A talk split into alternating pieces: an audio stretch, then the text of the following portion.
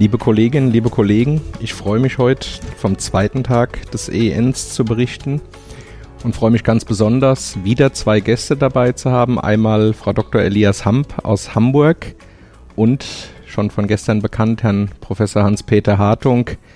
Und ähm, wir haben, glaube ich, wieder ein ganz ausgewogenes Programm mitgebracht. Und nachdem ich gestern Herrn Hartung erst als zweites gefragt habe, würde ich gerne heute mit dir starten, lieber Hans-Peter. Würdest du vielleicht ein Update zu den Immunneuropathien geben? Ja, also interessante ähm, Berichte darüber, dass äh, Immunneuropathien natürlich, das ist jetzt nicht ganz überraschend, eine heterogene Erkrankung, äh, Erkrankungen darstellen, deren äh, Pathogenese, insbesondere die autoimmune äh, Pathogenese natürlich bei den äh, verschiedenen Phänotypen unterschiedlich ist. Die Suche nach äh, speziell fehlgeleiteten Immunreaktionen ist weiter äh, im Gange. Äh, es gibt ja gerade bei der CDP ähm, viele äh, Daten, ähm, die auch weiter äh, entwickelt wurden über paranodale oder ähm, äh, an den Ranvierschen ähm, Schnürringen lokalisierte Proteine als Targets für eine Immunreaktion. Das hat durchaus auch ähm, therapeutische ähm, Implikationen, insofern zum Beispiel die äh, Patienten mit CDP und äh, in etwa maximal 12 Prozent äh, paranodalen Antikörpern weniger gut auf ähm, die äh, sonst eingesetzten Immunmodulatoren IV, IG und Rituximab ähm, ansprechen. Ähm, also diese nodalen, paranodalen äh, Proteine als äh, Targets, zum Beispiel Iglon 5, FGFR3, RGI4, Caspar 1. Ähm, interessant waren auch ähm, Berichte ähm, darüber, dass eben ähm, äh, paraneoplastische äh, Neuropathien ähm, einhergehen mit ähm, Antikörpern gegen onkoneurale Antigene. Hier äh, auch ähm, die äh, Idee, dass einfach hier eine Kreuzreaktion äh, stattfindet. Neue Therapiestudien äh, wurde oder deren Ergebnisse wurden nicht berichtet, sind ein paar am Laufen, ein paar, die geplant waren, zum Beispiel für das Guillain-Barré-Syndrom, sind von den äh, Firmen äh, eingestampft worden, beziehungsweise gar nicht erst ähm, auf, ähm, auf die Schiene gesetzt worden. Also weiter ein, denke ich, ein äh, spannendes äh, Feld und die laufenden äh, Therapiestudien, etwa bei der CDP mit äh, komplementgerichteten ähm, Strategien ähm, oder auch äh, mit ähm, FCRN ähm, gerichteten äh, Therapien ähm, äh, sind zum Teil abgeschlossen oder die erste ist davon abgeschlossen, noch nicht äh, publiziert und äh, ähm, weitere sind am Laufen. Ja, vielen Dank. Ich fand es auch ganz faszinierend. Jetzt haben wir uns irgendwie an die Antikörper zur Autoimmunenzephalitis gewöhnt. Da wären es ja LGI-1, Casper 2 äh, haben uns an die ganzen neuen Myositis-Antikörper gewöhnt und jetzt kommt mit dem peripheren Nerv dann plötzlich Caspar 1, LGI4 und so weiter dazu. Also äh, man muss schon sagen, diese Biomarke in der Neurologie nehmen offensichtlich mehr und mehr zu und die Labordiagnostik wird sicher noch wichtiger werden, was auch äh, vergütungsrelevante Fragen durchaus nach sich zieht, weil diese Panels mittlerweile richtig ähm, hochpreisig geworden sind. Ja. Gut, dann würde ich vorschlagen, dass wir vom peripheren Nerv einmal zum zentralen Nervensystem gehen. Ich weiß, dass du, Birte, im, ähm, in den MS-Studien warst, die ziemlich überfüllt und ziemlich heiß waren, also zumindest was die Raumtemperatur betrifft. Ja, es war aber letztendlich nur die Raumtemperatur, glaube ich, die heiß war. Ähm, es wurden einige Studien, zum Beispiel, ich nenne jetzt so ein paar Beispiele, die Ensemble-Studie nochmal angeführt. Ähm, es wurde ähm, darüber gesprochen, wie die Athletia-Studie, die ähm, Open-Label-Extension vom Ofatumumab, ähm, wie die beurteilt werden kann. Und letztendlich hat sich eigentlich das bestätigt, was man schon vorher sah, dass die ähm, Wirksamkeit dieser Medikation, also Ofatumumab, ähm, aber äh, auch der anderen Medikamente weiterhin äh, zu bestätigen ist. Also auf längere Sicht haben wir eine gute Schubratenreduktion, auch eine gute Verträglichkeit, also auch die Sicherheitsdaten waren gut da, aber es gab nichts wirklich Neues, wo ich gesagt hätte, es hat mich überrascht. Äh, es gab eine deutliche deutsche Beteiligung, das fand ich eigentlich ganz erfreulich. Ähm, Luisa Klotz aus Münster hatte zum Beispiel ähm, die Ensemble-Studie ähm, vorgestellt und darin muss man sagen, äh, hat sich eigentlich das bestätigt, was man wahrscheinlich auch gedacht hat, nämlich, dass vor allem die B-Zellen eben depletiert werden und dass die T-Zellen praktisch überhaupt nicht angegriffen werden, sozusagen, hätte man ja denken können, möglicherweise. Also reine B-Zelltherapie bislang. Ähm, aber ob sich da jetzt wirklich eine praktische Relevanz daraus ergibt, also das weiß ich für mich jetzt in der Praxis eher nicht. Ähm, ich glaube, wichtig ist noch zu sagen, dass die BTKIs auch weiterhin ähm, gut im Rennen sind. Auch da gab es wenig Neues, leider auch wenig zu den Transaminasenerhöhungen.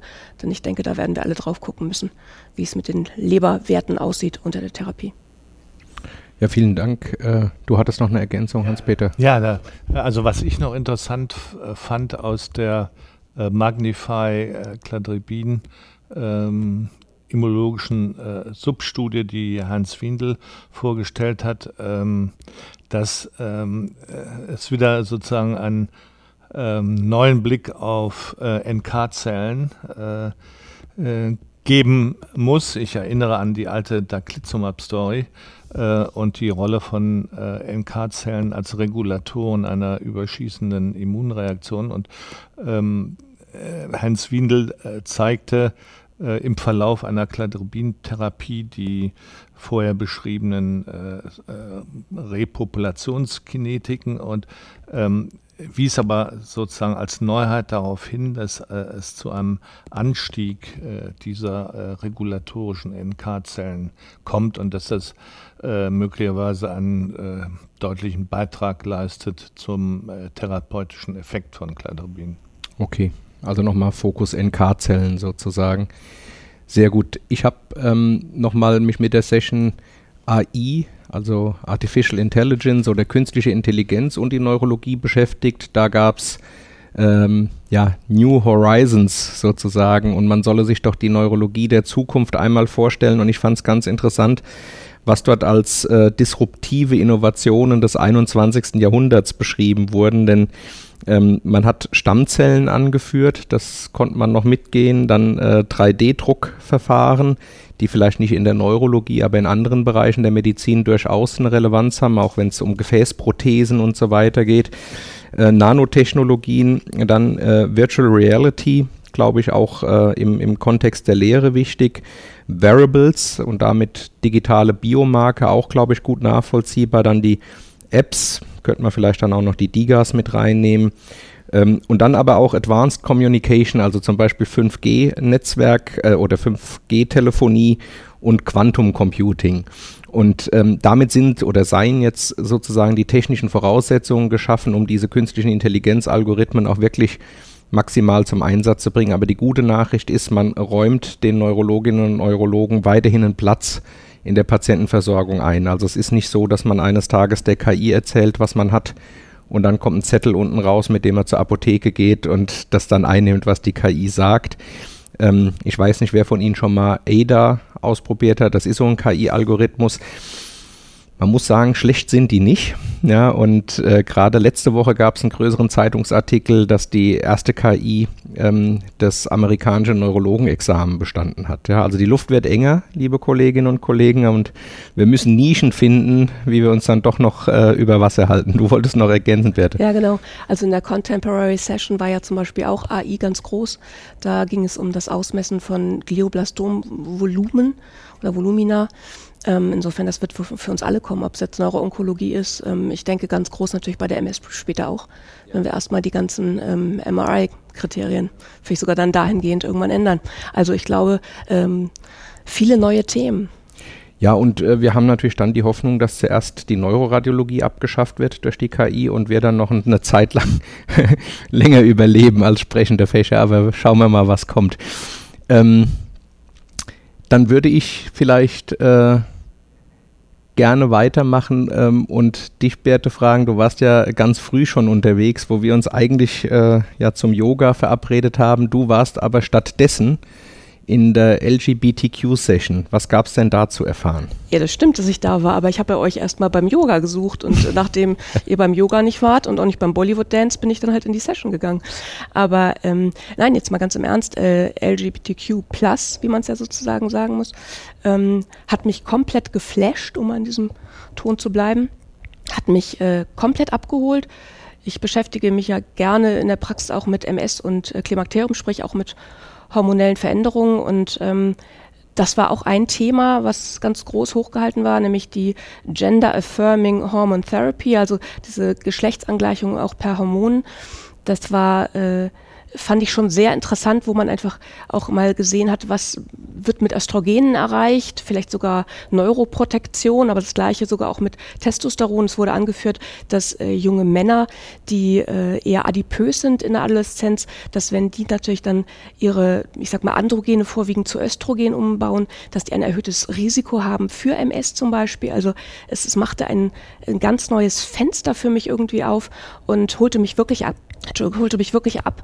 Und ähm, dann ging es noch darum, dass ähm, äh, LGBTQ eben einfach auch ein höheres Risiko für bestimmte Krankheiten aufweisen, ähm, ein Ungleichgewicht möglicherweise dadurch im Gesundheitssystem auch äh, entsteht.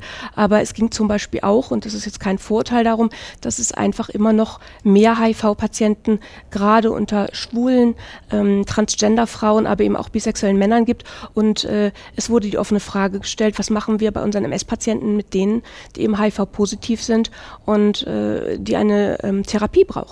Und das fand ich wirklich, also hatte wirklich einen großen ja, großen Impact jetzt gehabt, wo ich wirklich, ich, ich, mag dieses Wort sonst nicht so gerne, aber mich wirklich inspiriert gefühlt habe, um wirklich weiter darüber nachzudenken und äh, auch darüber nachzudenken, wie das äh, Richtung Studien später mal aussehen kann, dass man, ähm, auch wenn es nur ungefähr fünf Prozent unserer Patienten ausmacht, aber wo man wirklich vielleicht Parallelen suchen kann zu hormonellen Therapien, die ja auch gerade, wenn wir wieder an MS und Klimakterium denken, ähm, auch auf uns immer mehr zurollen.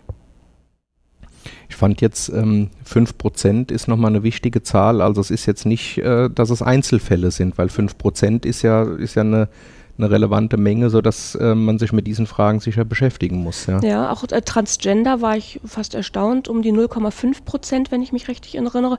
Also das sind wirklich Zahlen, ähm, das ist jetzt nichts Abwegiges und man mag, äh, das möchte ich auch noch sagen, man mag dazu stehen, jetzt in Schrift und Sprache mit dem Gendern, das muss jeder, glaube ich, für sich selbst einordnen, aber dieses äh, LGBTQ-Thema, hat mir wirklich, wie, wie man wahrscheinlich merkt, äh, mich wirklich äh, angeregt, äh, in andere Richtungen nochmal mehr zu denken. Und ich glaube, es gibt uns einen ganz anderen Zugang vielleicht, äh, wie wir auch unsere Patienten besser behandeln können.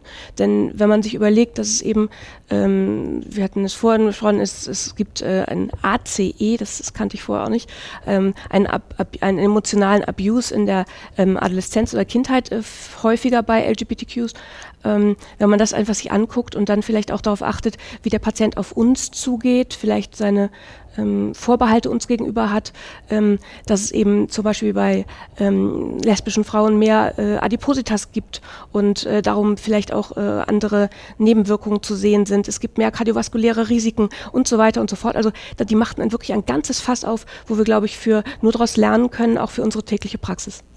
Also wir haben gerade gestern auch im Podcast das Thema gehabt, wie man Präzisionsmedizin zu personalisierter Medizin kriegt und dann sind solche Aspekte, das hatten wir gestern, also jetzt nicht im Kontext LGBTQ, sondern im Kontext eigene Erwartungen, eigene Erfahrungen, eben im, im Sinne einer personalisierten Medizin absolut mitzudenken sind. Insofern vielen Dank für deinen Input. Ich würde vielleicht den Ball kurz aufnehmen, weil es auch eine Session gab, ähm, die dann neurologische Komplikationen von HIV, also andersrum sozusagen, äh, betrachtet hat. Das war als Fallberichte aufgebaut und letzten Endes hat man ähm, aber die Klassiker gesehen, also Toxoplasmose, primäre ZNS-Lymphome, ähm, dann der Kontext PML und Iris, wenn es denn behandelt wird und äh, Kryptokokkenmeningitiden und auch CMV-assoziierte Meningitiden. Ich habe mir das mal angeguckt, weil in Düsseldorf äh, damals noch mit Frau Professor Arendt war ja die HIV-Sprechstunde sozusagen sehr auch überregional bekannt. Das ist jetzt zuletzt ein bisschen mit ihrem Ausscheiden zurückgegangen, aber ich dachte, ich schaue es mir äh, trotzdem mal an. Hans-Peter, wolltest du noch ergänzen? Ja, da vielleicht noch was, ähm, weil du das Stichwort äh, PML genutzt hast, äh, berichten über ähm, die ähm, sozusagen kurz vorm äh, Beginn stehende größte Therapiestudie bei PML vom NIH von Irene Cortese aus äh, gestartet wird, äh, mit einem interessanten, in ein paar äh, vorherigen Studien, anderen äh, Situationen gegen BK, Polyomavirus, ähm, schon mal sozusagen exemplifiziert, eine allogene ähm, Memory T-Cell Stammzelltherapie, wobei man ähm, eben relevante äh, Peptide des JCV sozusagen äh, von diesen T-Zellen dann erkennen lässt, die dann aktiv sind. Und da sollen also über 200 äh, Patienten äh, behandelt werden. Äh, PML in den verschiedensten etiologischen äh, Kontexten, also entweder äh, immundefizient oder eben medikamentös ähm, ähm, induziert das ist, glaube ich, eine ähm, sehr spannende Geschichte und weist auch nochmal grundsätzlich auf diese ähm, äh, Richtung der entweder allogenen oder ähm, äh, autologen äh, adoptiven T-Zell-Therapie für eine ganze Reihe von Erkrankungen eben auch bei uns in der Neurologie hin.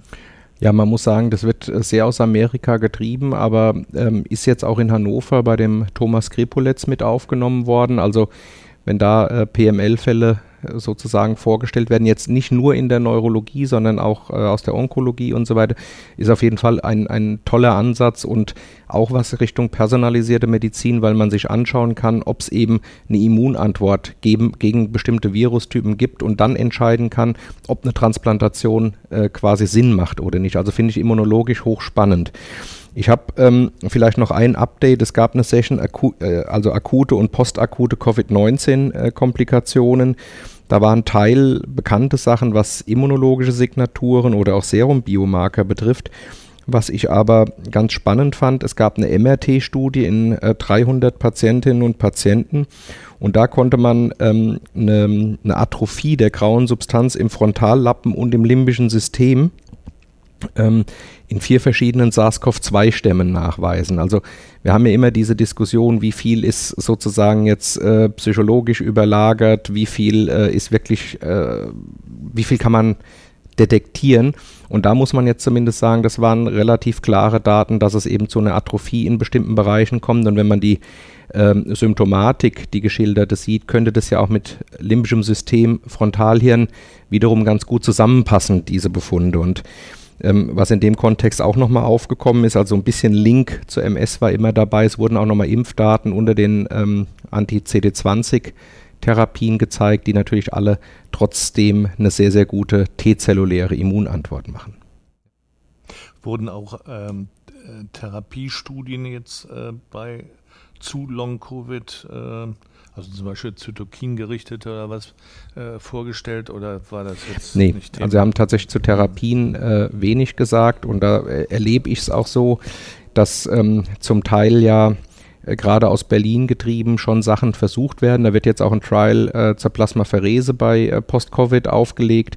Und aber auch einige Sachen, ähm, wo man sagen muss, ähm, hätte ich mich jetzt nicht getraut. Es gibt zum Beispiel auch eine Fallserie äh, mit Cyclophosphamid äh, in Post-Covid, wenn man sich die potenziellen Nebenwirkungen betrachtet. Und dann gibt es eben auch ähm, also verschiedene ähm, Versuche. Ich habe jetzt letztens gelesen, dass man Mestinon versucht hat, um diese Muskelfatigue sozusagen zu beeinflussen, aber sind zumindest in der Session nicht dargestellt worden. Ähm, ich hatte das letzte Jahr immer wieder auf die Head Talks hingewiesen. Ich erinnere da an die Session äh, Neurobiology of Wine Tasting. Dieses Mal auch wieder Wining and Painting äh, sozusagen in der Kombination. Ich habe mich so ein bisschen an ähm, einen Künstler, der Liquorelle malt, äh, erinnert gefühlt. Mein äh, Lieblings-Head Talk dieses Jahr trägt den Titel Genius is Talent on Fire. Da müssen wir jetzt noch länger drüber nachdenken. Habt ihr noch Ergänzungen oder schließen wir für heute? Nein, ich denke, es war ein spannender Tag. Wie gesagt, inspirierend. Ähm, bin total zufrieden. Das Wetter, Wetter, ist besser geworden, muss man auch sagen. Ja, das ähm, trägt zum Lernen bei, finde ich. Nee, alles gut. Aber äh, dein Wort zum Montag äh, ist schon sehr stimulierend und äh, sollte uns jetzt Anlass geben, das nochmal ähm, nach dem Podcast zu reflektieren. So machen wir es. Bis morgen. Tschüss. Wir melden uns dann morgen mit unserer dritten Neuronews-Folge wieder aus dem Podcast Nervennahrung hier aus Boston vom EEN. Ich möchte mich nochmal bedanken bei äh, Frau Elias Hamp und Herrn Hartung und morgen freue ich mich als Gäste ähm, Frau Hellwig und Herrn Hartung erneut begrüßen zu dürfen. Tschüss und bis dahin.